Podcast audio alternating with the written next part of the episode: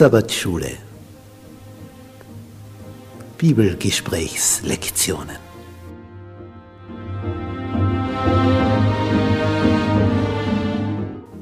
In Christus ruhen. In der Verbindung mit Jesus tiefe Geborgenheit finden. Jesus hat wie kein anderer Menschen aus ihrem Sumpf der Verzweiflung, der Hoffnungslosigkeit, des Hamsterdaseins im Rad herausgeholt, zu dem Entscheidenden, zu dem tiefen, tiefen Leben, diesem Sinnerfüllten, wonach wir uns alle sehnen. Diese Szenen, die wollen wir tiefer betrachten, damit wir zu dem finden, wonach wir uns sehnen.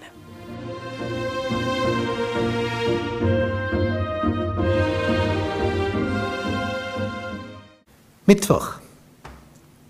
Etwas Neues. David hat nicht versucht, seine Sünde zu entschuldigen. Er sagt, ja, und dann war dies und das und eigentlich war ja sie schuld, die hat mich verführt oder irgendetwas. Er steht dazu. Ich war's. Punkt.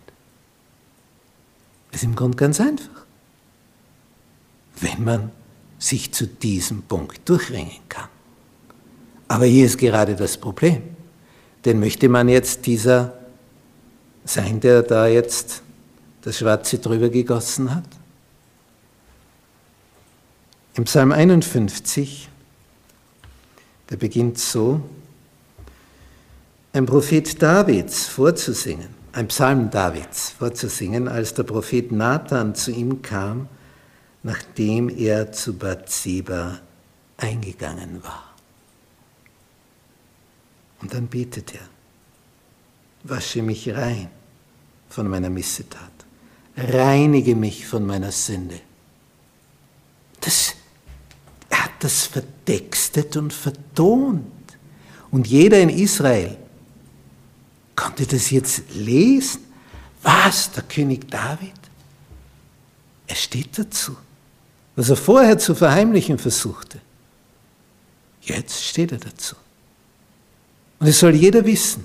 Und es soll auch jeder wissen, wie man da wieder rauskommt. Das ist nämlich der entscheidende Punkt. Hineinkommen, das schafft jeder. Aber rauskommen, rauskommen aus dem Sumpf, wie geht das? Wer betet hier? Gott sei mir gnädig nach deiner Güte tilge meine Sünden nach deiner großen Barmherzigkeit. Da ist kein Wort davon. Nein, es war, ich war ja eh nicht so, so schlecht und es war nur einmal und alle Entschuldigungen fallen flach. Nach deiner großen Barmherzigkeit tilge meine Sünden. Wasche mich rein von meiner Missetat, reinige mich von meiner Sünde, denn ich erkenne meine Missetat und meine Sünde ist immer vor mir. Was meinst du, wie viele Menschen so herumlaufen? Ohne, dass sie es bekennen.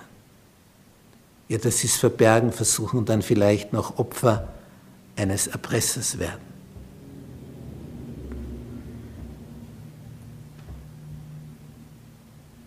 Verwirf mich nicht von deinem Angesicht, schreibt er hier. Verwirf mich nicht. Vers 13. Nimm deinen Heiligen Geist nicht von mir. Erfreue mich wieder mit deiner Hilfe und mit deinem willigen Geist rüste mich aus. Erfreue mich wieder. Für eine kurze Freude hat er lang keine Freude. Das ist zum Abwägen. Tu, was du willst, aber bedenke das Ende. Für ein paar Minuten eine lange Freudlosigkeit. Das gilt es abzuwägen.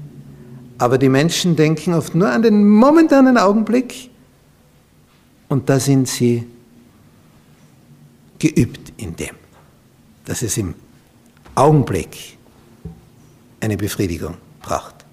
Im Augenblick. Ohne zu bedenken, was sind die Folgen dieses Augenblicks.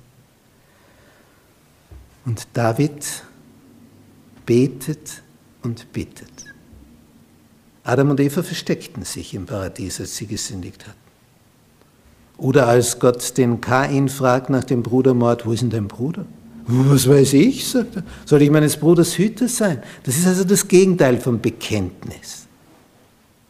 Und so kommst du nicht voran. So bleibt's dir. Und was sehen wir bei Kain? Ruhelos streift er herum. Nirgendwo heimisch. Wird nicht mehr froh, weil er es nicht bekennt. Bekenntnis macht frei.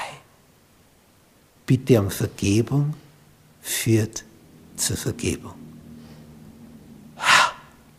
Was für ein Angebot. Hast du es schon genützt?